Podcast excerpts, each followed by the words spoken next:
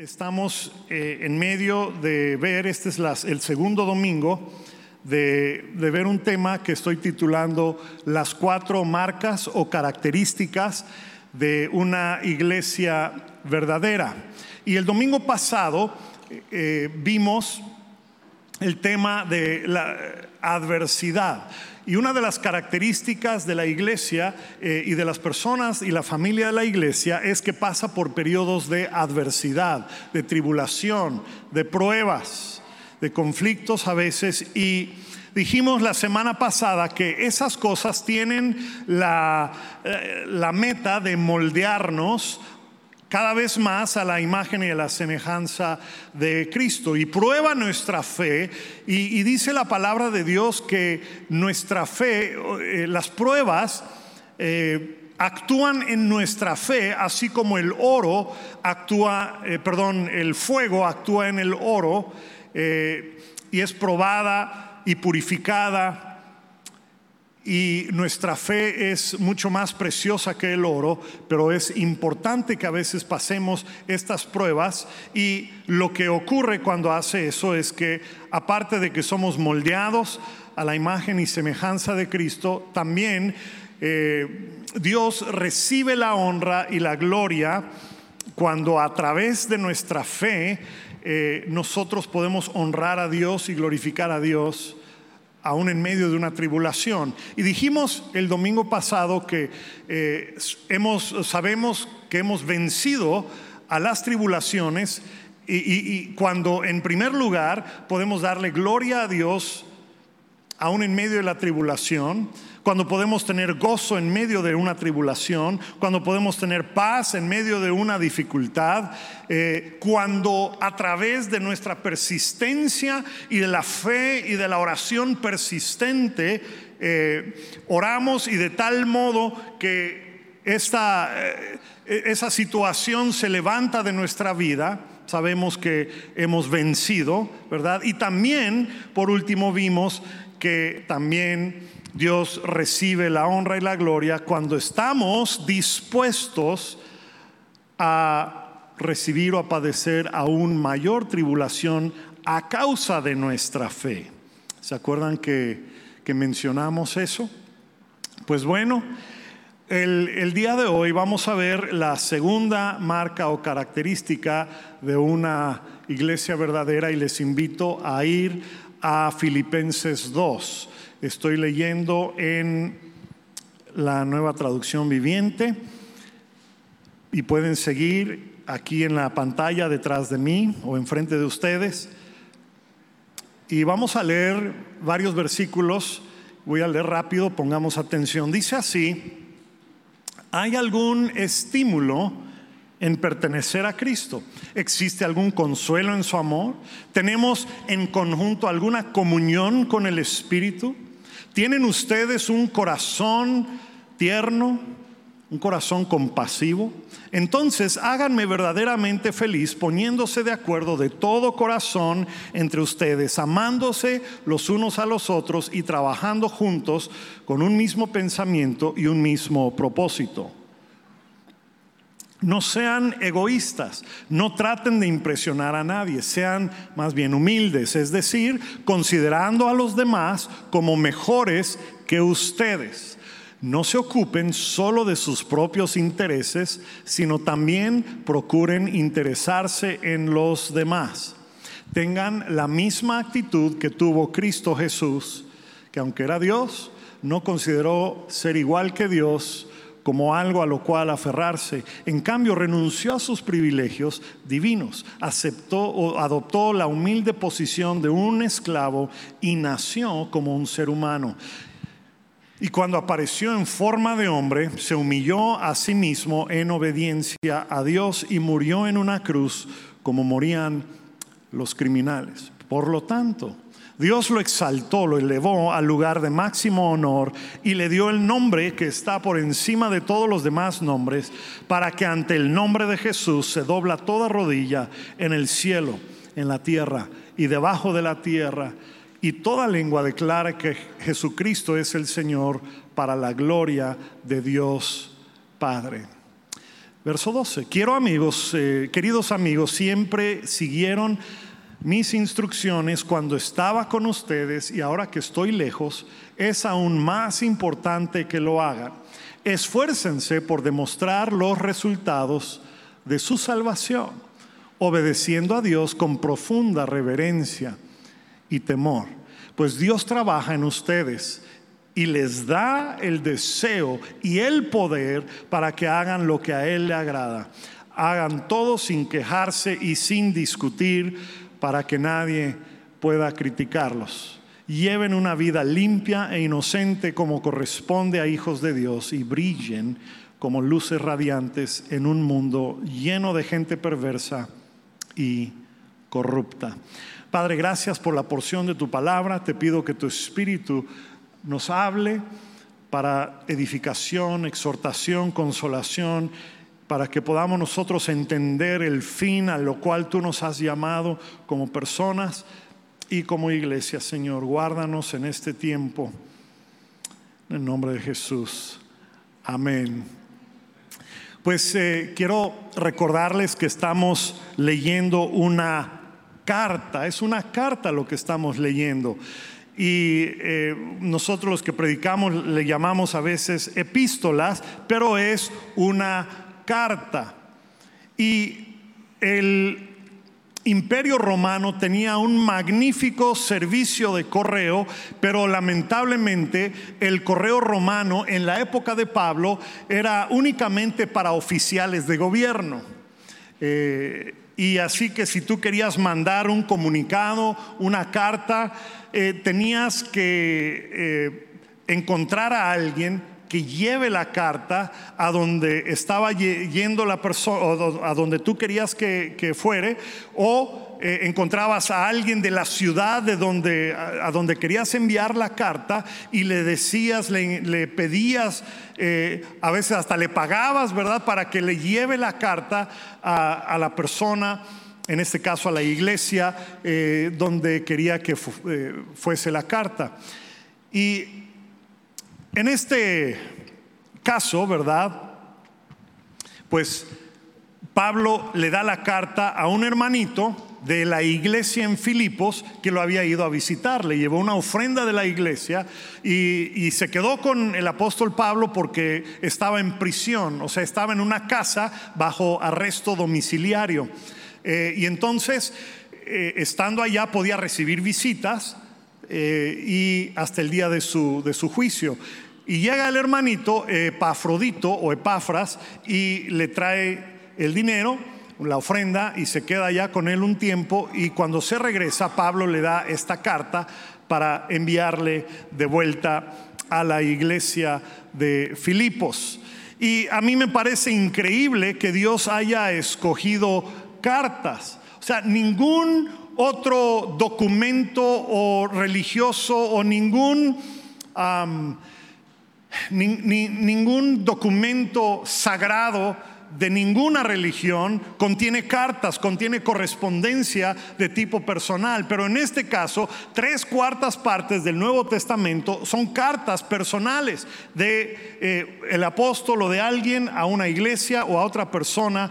Y lo más interesante es que cuando ellos escribieron estas cartas, ellos eh, ni sabían que iba a formar parte del canon de las escrituras y mucho menos pensaban que dos mil años después aquí en México íbamos a estar leyendo la carta, porque era algo muy personal.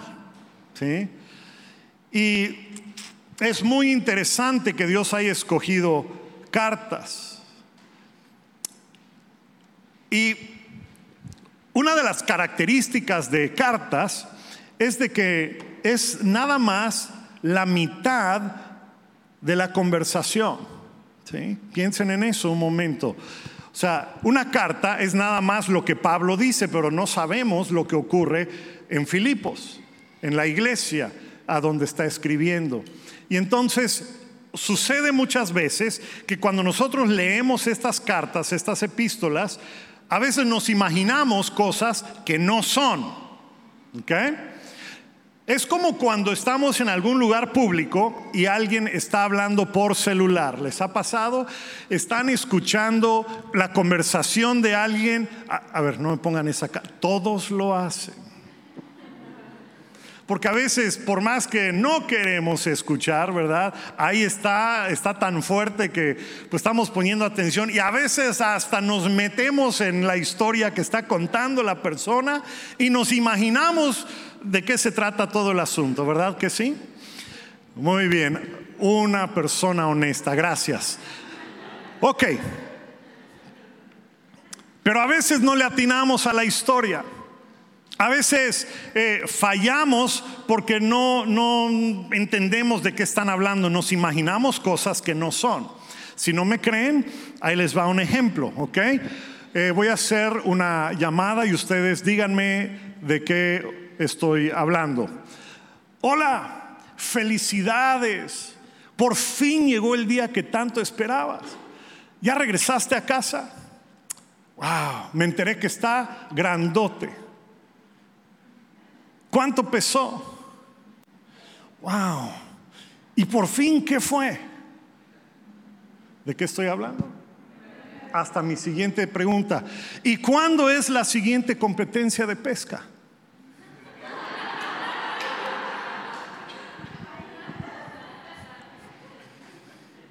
¿Eh? Saben que a veces así le hacemos con la Biblia. Leemos la mitad y nos imaginamos un montón de cosas que no son. Y armamos toda una explicación de algo que no fue. Y así entra a veces el error a nuestras vidas.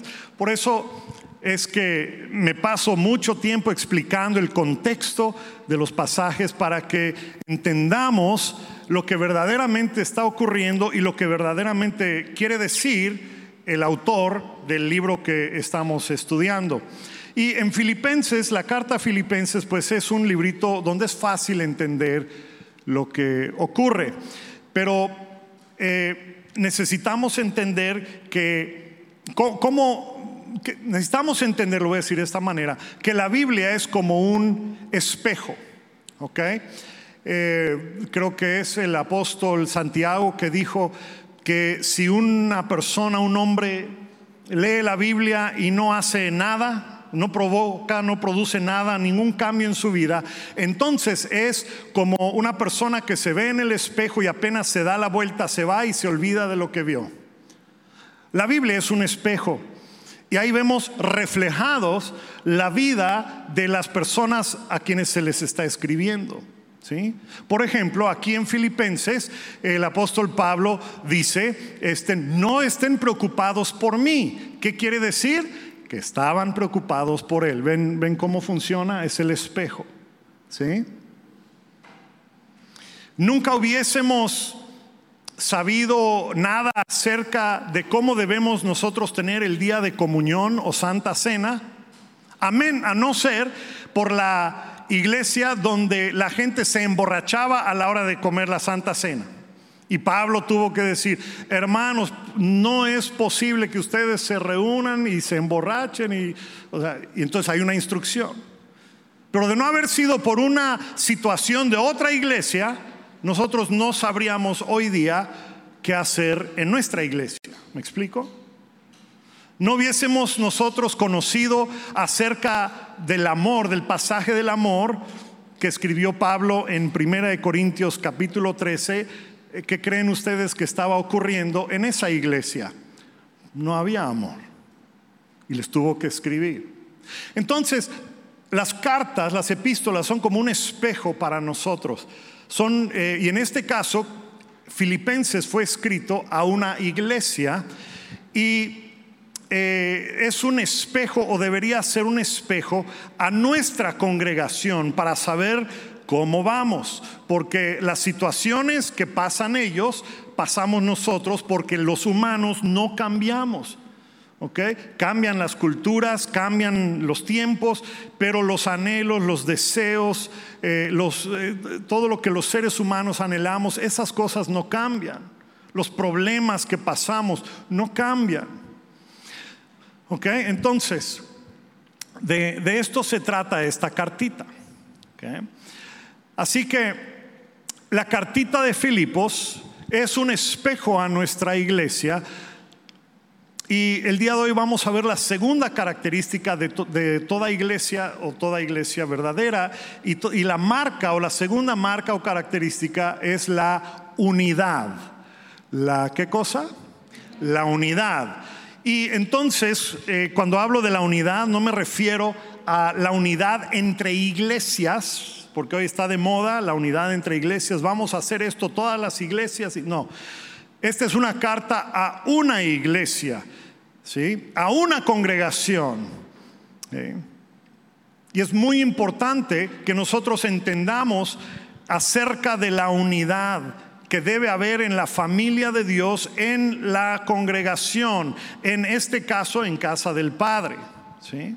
Así que hoy vamos a analizar la importancia de la unidad, si nos alcanza el tiempo, los ingredientes de la unidad y los impedimentos a la unidad. Esos son los tres temas que vamos a ver con respecto a la unidad que están en esta porción que leímos. Ahora, ¿por qué era importante la unidad en la congregación de Filipos o viéndonos en el espejo? ¿Por qué es importante la unidad en nuestra congregación? Pues en primer lugar es importante para poder demostrar el Evangelio. ¿Para qué es importante? Para demostrar el Evangelio. ¿Ok? para comprobar que lo que decimos es verdad, verdad. Y nosotros no podemos convencer a la gente, a las personas, de que hemos recibido una verdad que ha transformado nuestras vidas si lo que decimos y lo que hacemos son dos cosas diferentes. Si lo que decimos y lo que hacemos es diferente, entonces a nadie vamos a convencer. ¿Eh? de nada. Los domingos en la mañana, en el caso de esta congregación, ¿verdad? Nos, nos damos cita a las 9.30, a las 11.30 y llegamos todos bañaditos, perfumaditos y nos hablamos, hermanita, hermanito, ¿cómo estás? Dios te bendiga, mucho gusto. Aleluya, gloria a Dios. Y la cosa es ¿Qué decimos de esa misma persona cuando no está? ¿O qué dicen de nosotros cuando no estamos? ¿Sí? No siempre nos comportamos como verdaderos cristianos, a veces, ¿verdad? Dile al que tienes al lado, creo que te están hablando. no es cierto, no es cierto. Lo hice para que pueda tomar agua. Ok. Miren, hay dos maneras en que el Evangelio se recibe. Se recibe a través de, la vista y a, través de la vista y a través del oído.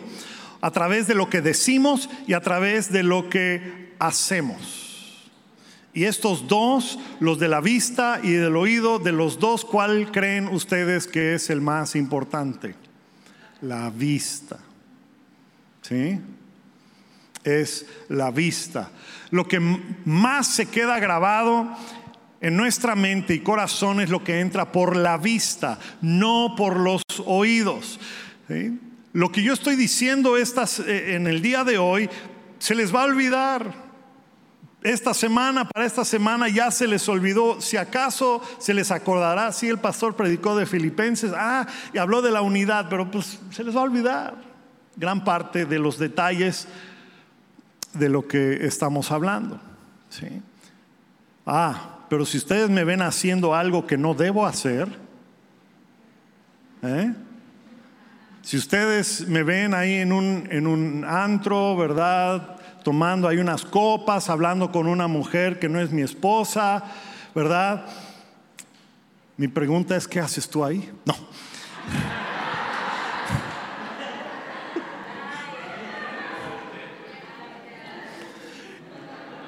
Esa, eso que ustedes ven se les va a quedar grabados. El resto de sus vidas, y a muchos les podría afectar hasta su fe, su salvación, ¿verdad?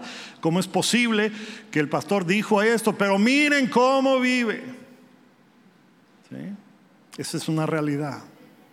Hay muchas personas que entran, vienen a la iglesia o no están necesariamente a, alguna congregación, alguna iglesia, porque genuinamente tienen un deseo de acercarse a Dios.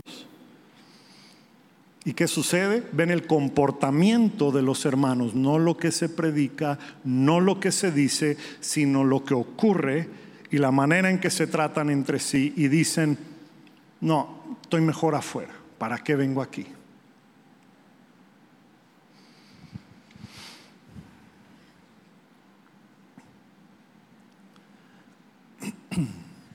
Hubo un filósofo eh, alemán que influyó mucho en Hitler, un hombre llamado eh, Friedrich Nietzsche, y él escribió lo siguiente, dijo, si los llamados cristianos llegaran a actuar como verdaderos cristianos, tal vez me convencerían en volverme cristiano.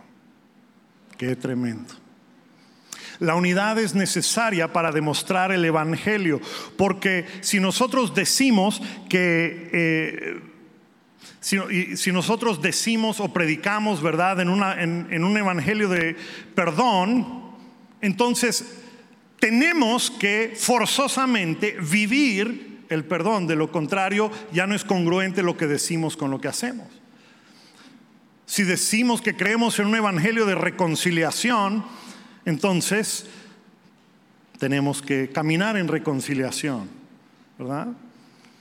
Si decimos que creemos en un evangelio donde Jesús tiene el poder para hacer de personas malas se vuelvan en personas redimidas y en personas restauradas, tenemos que vivir vidas de esa manera.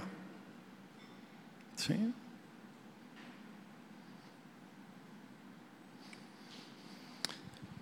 Ese es el primer motivo por el cual es importante la unidad, para demostrar el Evangelio. Y el Evangelio se demuestra primero en casa.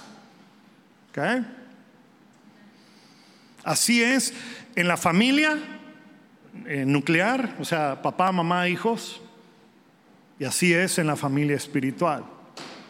En casa tenemos que vivir aquello que predicamos y que decimos que eh, en lo cual decimos que creemos.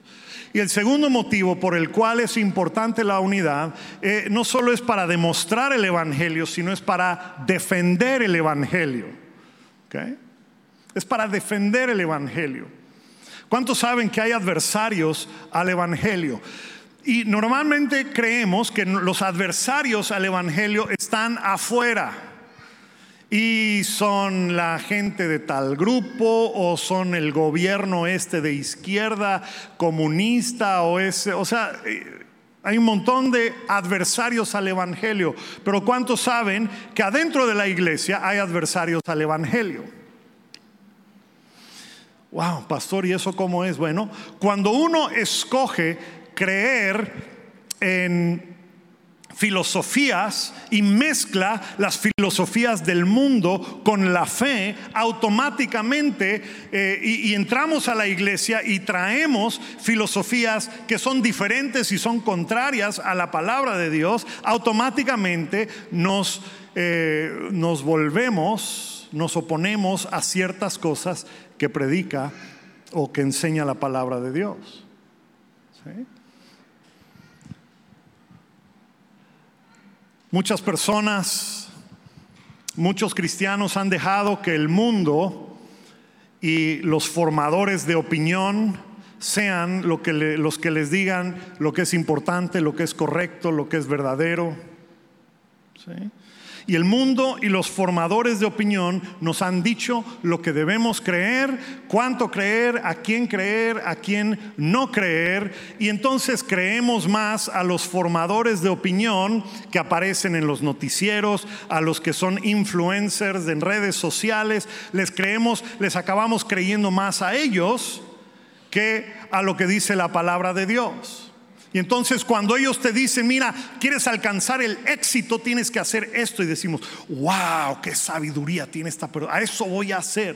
Y ni consultamos con la palabra de Dios para ver si eso verdaderamente va a traer éxito o va a contribuir a un fracaso en nuestras vidas, ¿verdad?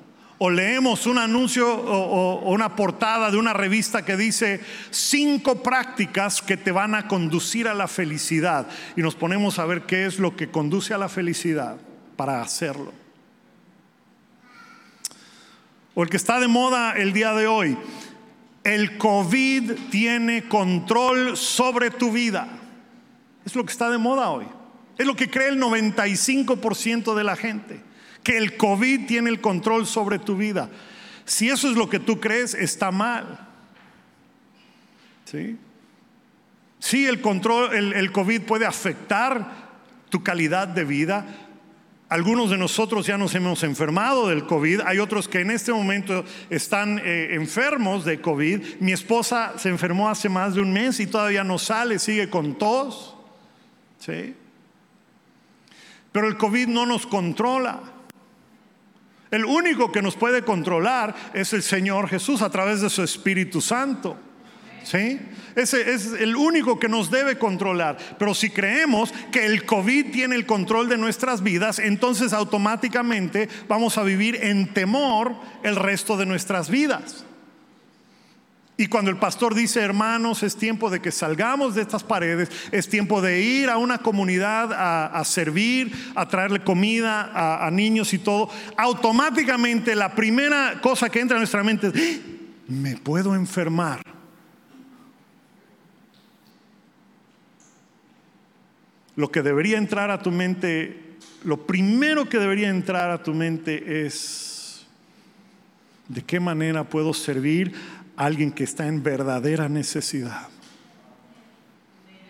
¿Sí?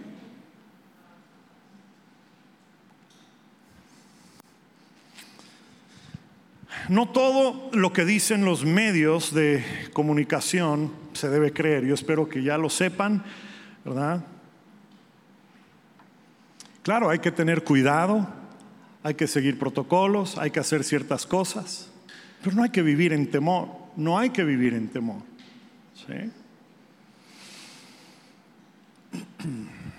La única opinión que cuenta o que debe contar es lo que Dios dice a través de su palabra.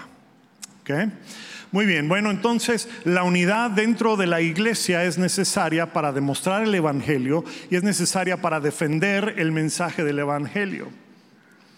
Y nos ha dado, a través de esta cartita, a través del apóstol Pablo, nos ha dado los ingredientes necesarios para poder lograrlo, lograrlo. Los ingredientes son importantes porque así como uno no puede hacer un buen pastel sin los ingredientes y para los que son sudamericanos una buena torta, ¿verdad? Porque aquí lo que es un pastel allá es una torta. ¿Ok? Si uno no puede hacer, o sea, uno no puede hacer un buen pastel, una buena torta sin buenos ingredientes y la unidad requiere ingredientes, pero gracias a Dios están escritos, están delineados. Vean cómo dicen eh, el versículo 2, perdón, el versículo 1 del capítulo 2, lo acabamos de leer. Y no se necesita mucho. Dice aquí el verso 1, hay algún, hay algo de estímulo, la mejor palabra en lugar de estímulo debe ser ánimo.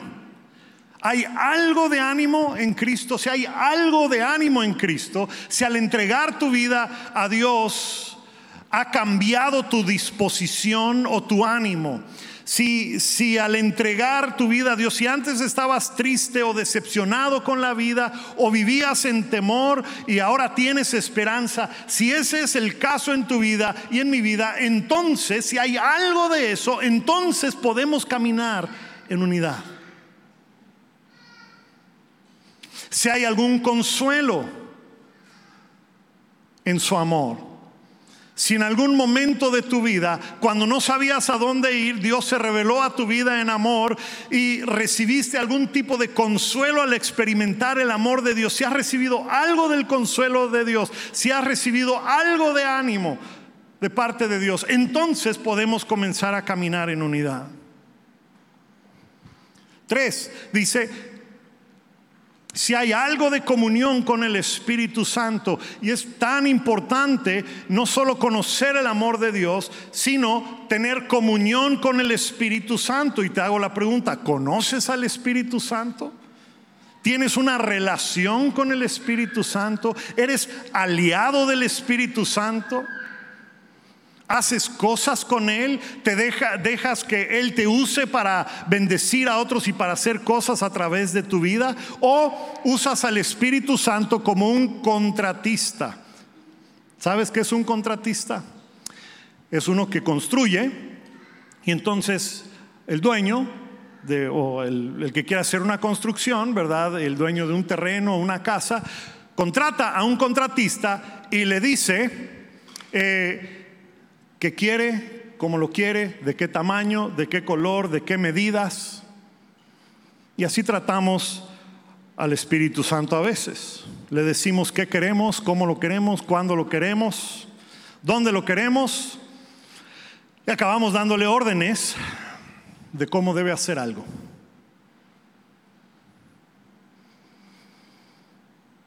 ¿Sabían que para algunos el tiempo de oración a eso se ha reducido, a dar órdenes y a hacer demandas y peticiones.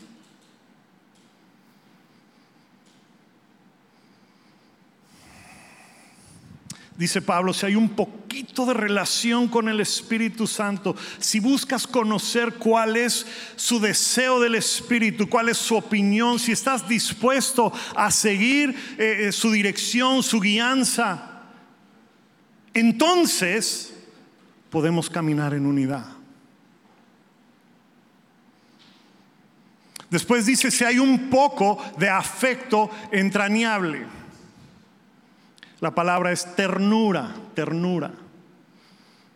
¿Ha sido suavizado tu corazón por la ternura, el, afecto entrañable que trajo a tu vida la presencia de Dios?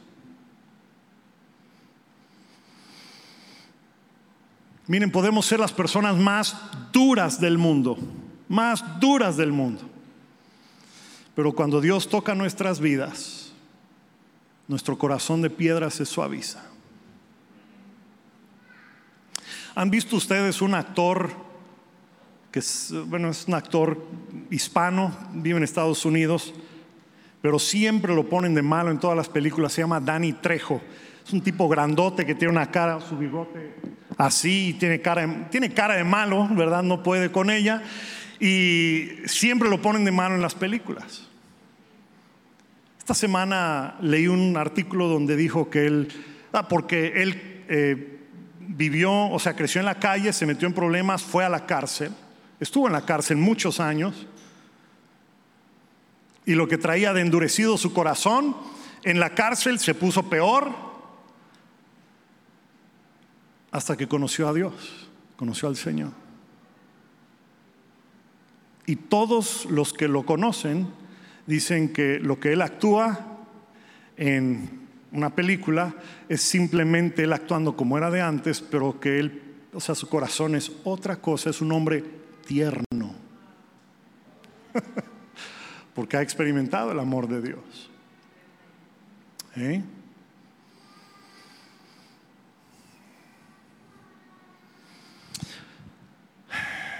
¿Ha pasado eso en tu vida? ¿O sigues con el corazón endurecido? Y por último dice ahí mismo en el verso 1, al final dice, si hay algo de misericordia o de compasión, ¿te has vuelto una persona cuando menos un poco más compasiva a causa de tu relación con Dios, un poquito más sensible a la necesidad de otros? Si hay algo de esto, si hay algo de estos ingredientes, entonces podemos caminar en unidad. Estos son los ingredientes para la, para la unidad. Y por eso es que dice el apóstol Pablo en el siguiente versículo. Entonces, o sea, diciendo el verso 1, si hay algo de esto y algo de aquello y algo del otro, si tienen algo de esas cosas, entonces háganme verdaderamente feliz. Completen mi gozo, dice en otra versión. Miren, Pablo, cuando él escribe esta carta, él está bajo arresto domiciliario. Existe la verdadera posibilidad de que lo puedan ejecutar. Eh, y dice, tengo paz a pesar de mi situación. Dice, tengo eh, eh, gozo, estoy contento con ustedes porque de todas las iglesias que Dios me permitió levantar, ustedes son la corona, así los describe a ellos en otro versículo. Son los más especiales, son los más cercanos a mi corazón. Pero hay algo que me haría aún más feliz. Y es esto. Me haría muy feliz saber que ustedes tienen un mismo sentir. Dice el verso 2, háganme verdaderamente feliz. Veo aquí arriba, pero estoy leyendo el versículo, no se vayan a asustar. No es una visión que tengo. Dice entonces, háganme verdaderamente feliz poniéndose de acuerdo de todo corazón entre ustedes. Adivinen qué no estaba sucediendo en esa iglesia. Y a veces es un espejo con nuestra congregación, con nuestra familia. Porque nosotros somos una familia. Amén.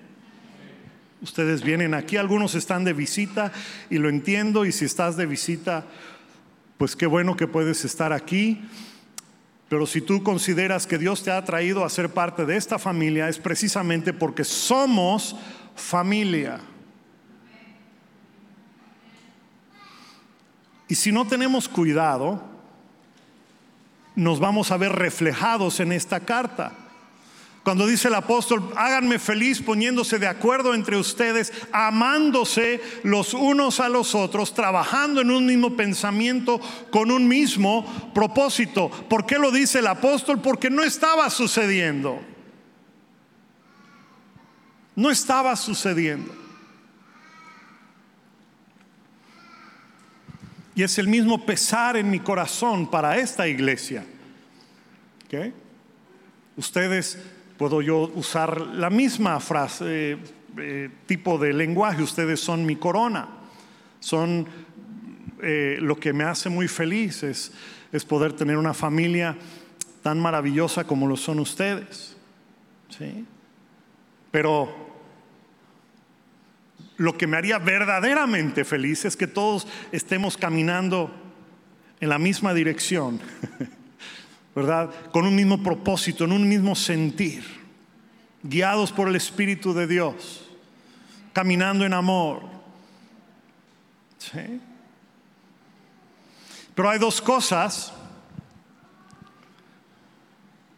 que son un impedimento a la unidad en la iglesia. Hay dos cosas. Bueno, es una cosa que se manifiesta de dos maneras.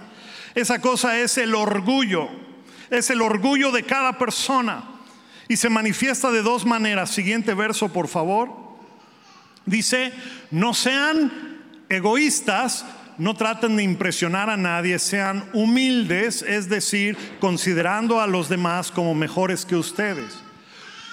Y dos, no se ocupen solo de sus propios intereses, sino también procuren interesarse en los demás. Hay dos impedimentos a la unidad y son, número uno, la vanidad y dos, el egoísmo. La vanidad es considerarse mejor que otra persona. Literalmente, la palabra que usa el apóstol Pablo significa el deseo por prestigio. Cuando piensas que eres mejor que otra persona, por la razón que sea, por tu educación, por cómo te ves, por tu dinero, por lo que tú quieras, en el momento que tú pienses que eres superior o mejor a otra persona, te has convertido en un obstáculo en el cuerpo de Cristo. ¿Sí? No tienen ustedes idea, la mayoría de ustedes tienen relativamente poco tiempo con nosotros, meses tal vez, pero nosotros llevamos ya algunos años, eh, varios años eh, con la congregación, con la iglesia.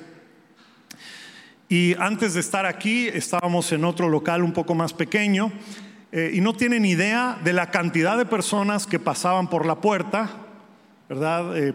Ya sea esta puerta o la puerta del local anterior. Y entraban y llegaban y después de un domingo o dos se acercaban conmigo y me decían, pastor, soy fulano de tal, este, Dios me trajo a este lugar y nada más le quiero decir que yo sé predicar y yo, o, dicen, yo puedo dirigir alabanza. Ah, qué bueno, gracias, mucho gusto, que Dios te bendiga, pues eres bienvenido aquí. Muy bien. Siguiente domingo, pasan dos, tres domingos más, ¿verdad?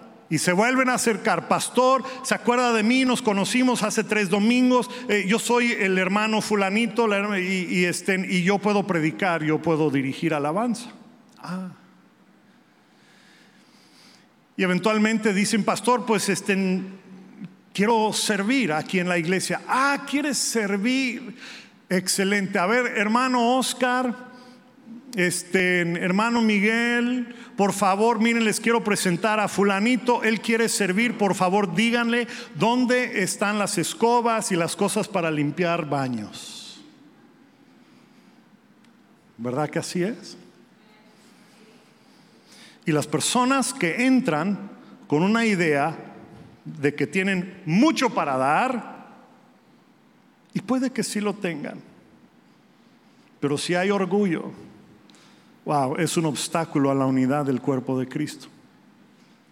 Tienen que empezar desde abajo.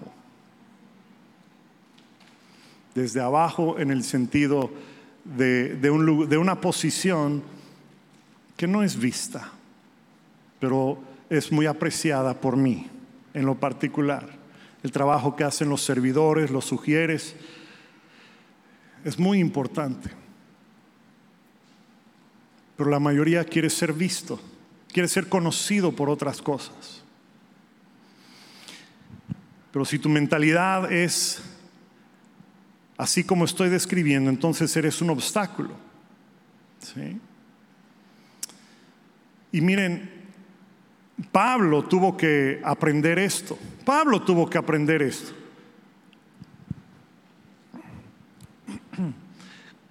En una de sus primeras cartas que él escribió, que fue la carta a Gálatas, él se defiende porque lo habían acusado y, algunos decían es que él no es un verdadero apóstol. Los apóstoles son eh, Pedro y Judas y los doce, ¿no? Y entonces en su carta a Gálatas ahí ustedes pueden leer que Pablo se defendía y dice, yo soy un verdadero apóstol. Y soy apóstol y fui ungido y escogido como apóstol, no por hombres, sino por Dios. Es primera carta. Así es como él se autodescribía. Unos años más adelante, en eh, Primera de Corintios, cuando él escribe a la iglesia de Corinto, escribe, yo soy el más pequeño de los apóstoles. O sea, de los apóstoles soy el menor. Y de hecho no soy digno de, ser llamado apóstol porque yo perseguía la iglesia. Después, años más adelante, él escribe en Efesios, perdón, el anterior fue en 1 Corintios, después en Efesios, y él se describe como el más insignificante de los santos.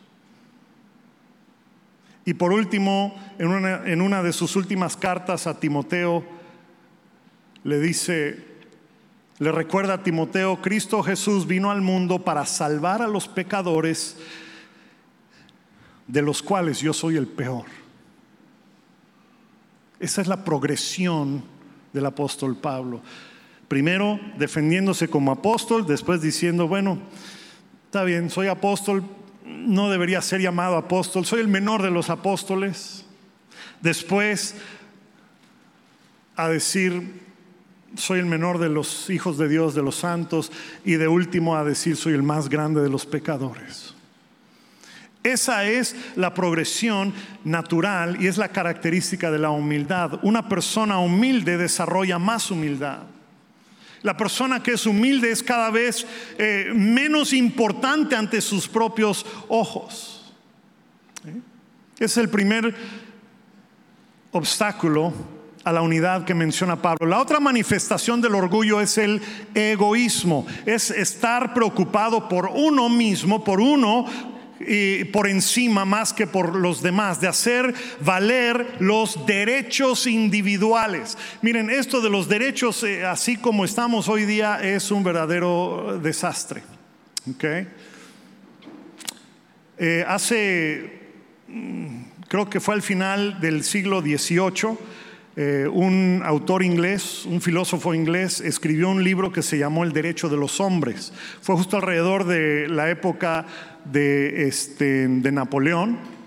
Y entonces él escribió El Derecho de los Hombres y poco tiempo después una mujer francesa escribió un libro que se tituló El Derecho de las Mujeres. Y usando esos documentos como base, ahora tenemos documentos de organizaciones como la ONU y demás que mencionan cuáles son los derechos de hombres y de mujeres. Y ahora le agregamos porque los gobiernos evidentemente no son gobiernos enfocados en la palabra de Dios y empezamos a agregar el derecho al aborto, el derecho a decidir qué sexo queremos tener, eh, el derecho a... O sea, y después se vuelve algo así como que se sale de todo contexto y ahora hablamos del derecho de ballenas, del derecho de animal, o sea, eh, todos tienen derechos. Y miren, yo no estoy eh, opuesto ni estoy criticando, ¿verdad? el que en la sociedad se debe respetar a los demás, pero la manera en que se ha desarrollado nuestra cultura no es bíblica. Los cristianos no vivimos de acuerdo a derechos. Vivimos de acuerdo a la misericordia de Dios y a la gracia de Dios, no de acuerdo a derechos. ¿Sí? Los cristianos no tenemos ningún derecho recibimos gracia, recibimos misericordia. ¿Sí?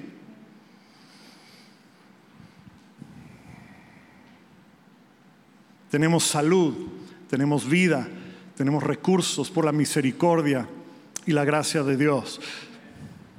Si Dios me hubiese dado a mí conforme yo me merecía, ustedes no tendrían pastor esta mañana, no habría nadie aquí predicando. Si Dios les hubiera dado a ustedes lo que se merecían, no habría nadie aquí. Pero gracias a Dios no nos da lo que nos merecemos, sino nos da de su misericordia. Por su misericordia nos ha dado vida, nos ha dado salud, por su misericordia y su gracia nos da un lugar donde vivir, nos da la habilidad para prosperar, nos da eh, la habilidad para ser creativos, nos da trabajo. ¿sí? Nos da la oportunidad de conocerlo. ¿Sabían que hay lugares en el mundo donde jamás van a escuchar el nombre de Jesús simplemente por ser de ese país o de esa región del mundo? Es una gracia y una misericordia el que lo conozcamos. ¿Sí? Por gracia de Dios tenemos bienes materiales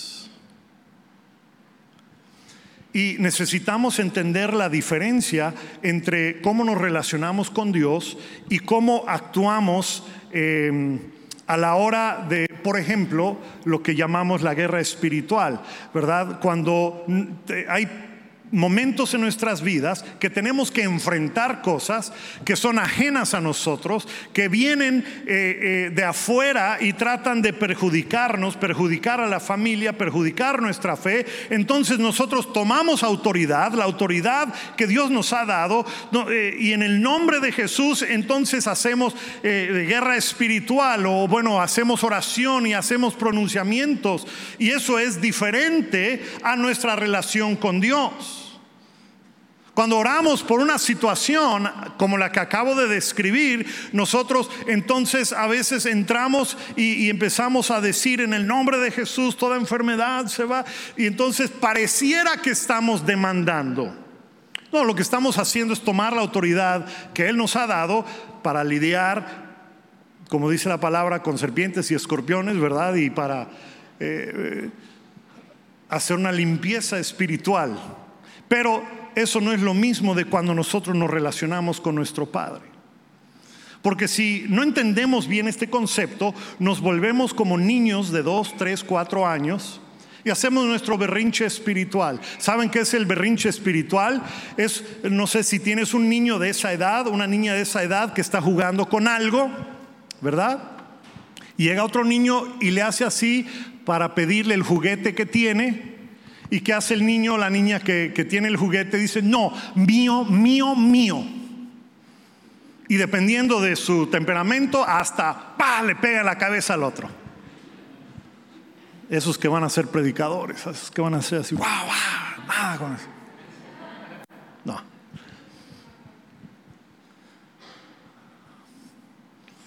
A veces nosotros hacemos así con Dios. Y usamos el nombre de Jesús para irme. En nombre de Jesús, yo declaro que esto es mío. Uy. ¿Han escuchado oraciones así? ¿No es lo mismo que hace un niño de tres años? Nuestra relación con Dios es forzosamente tiene que ser diferente a la otra situación que estoy hablando. ¿Se, se entiende esa diferencia? Bueno, ya me tardé, ya es, uh, ya es tiempo de terminar. Bueno, este. No llegamos tampoco, así pasó en la primera reunión, no llegamos a la, avanzamos tres versículos nada más. Bueno, el próximo domingo vamos a, a continuar, pero es muy importante esto que estamos hablando porque todo esto culmina con la siguiente idea que aparece, creo que es el verso 5, donde dice que nosotros debemos tener la mente o la actitud de Cristo. Puedes poner el verso 5. ¿Verdad? Donde dice, pon los siguientes. Verso 6, que aunque él era Dios, no consideró que eso fuese un motivo para lo cual él se aferre, sino que él rindió su vida. Próximo domingo vamos a hablar un poquito de qué significa esto en nuestras vidas y en la vida de la iglesia.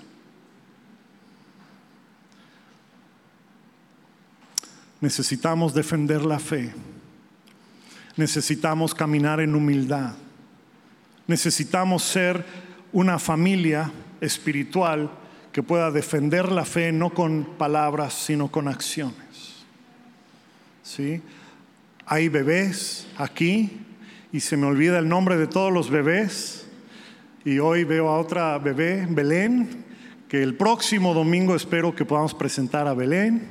Este, pero eh, estas jovencitas y estos niños que crecen en una iglesia, su fe de ellos va a ser grandemente formada no por lo que escuchan. Lo que yo digo les va a aburrir, les aburre a los niños. Lo que ellos ven en la vida de ustedes es lo que va a marcar sus vidas de ellos. Por eso cuando nosotros presentamos un bebé aquí en esta congregación, se hacen votos, los papás hacen votos. ¿Prometes tú instruir a tu hija en los caminos del Señor? Sí. Y la última pregunta siempre es a la congregación. Y les pido a ustedes, iglesia, prometen ustedes ayudar a los papás a instruir a su hija, a su hijo en los caminos del Señor. Porque somos una familia. Amén. Somos una familia. Y en una familia nos cuidamos los unos a los otros. Si lo hacemos así en una familia natural, ¿cuánto más en una familia espiritual? Donde constantemente somos atacados, donde constantemente estamos pasando por procesos en nuestras vidas. Amén. Es tiempo de caminar en unidad. Y no estoy diciendo que no lo hagan o que no, lo estemos haciendo, pero necesitamos entender lo que implica y no ser un impedimento para la unidad. Vamos a ponernos de pie esta tarde.